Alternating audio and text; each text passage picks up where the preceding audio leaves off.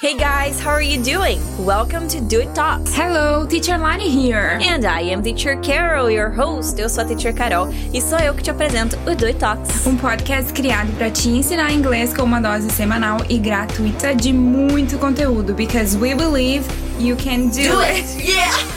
well, Welcome back, Teacher Lari. E antes da gente começar o episódio de hoje, eu quero lembrar você de compartilhar esse episódio com aquele amigo ou aquele familiar que também tá afim de aprender inglês, porque aqui você encontra tudo isso e muito mais gratuitamente. Já aproveita também e nos segue no Instagram, que é arroba Do It English Lessons, porque sempre tem muito conteúdo interessante por lá também.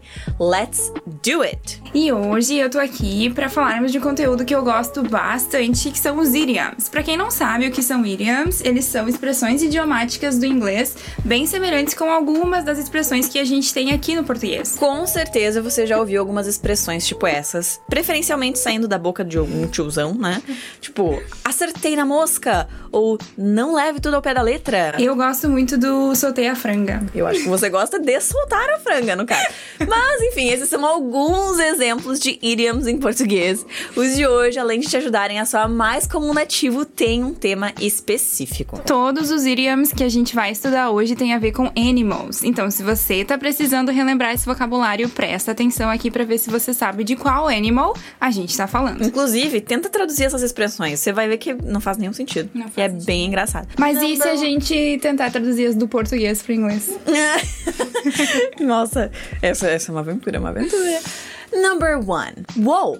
Hold your horses. Dinner's not ready yet. Hold your horses. Você já ouviu falar desse idiom?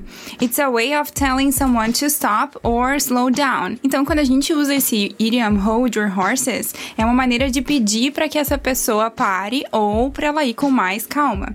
So hold your horses, vá com calma. Now, repeat after me. Whoa!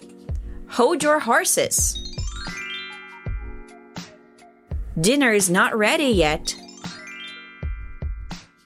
Perfect. Number two, can we address the elephant in the room before this problem brings our friendship to an end? The elephant in the room. Essa eu aprendi recentemente, eu acho incrível. An elephant in the room is a huge and obvious problem that everyone avoids talking about. Um elephant in the room é um problema grande e bem óbvio que todos sabem, mas que todo mundo evita falar sobre. E é bem comum, né, Teacher Carol? A gente evitar falar sobre os problemas. Nossa, gente, tem alguma coisa que tu quer me falar? Não, não, tudo certo. So, guys, repeat after me. Can we address the elephant in the room? Before this problem brings our friendship to an end. All right. Number three. Good for You. Sim, aquela música da Olivia Rodrigo has been stuck in my head for a week. I'd do anything to get rid of this earworm. Oh, the earworm. Having an earworm refers to a catchy song or tune that you can't seem to get out of your head.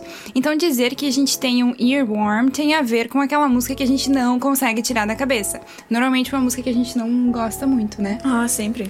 Try to repeat. Good for You has been stuck in my head for a week. I'd do anything to get rid of this earworm.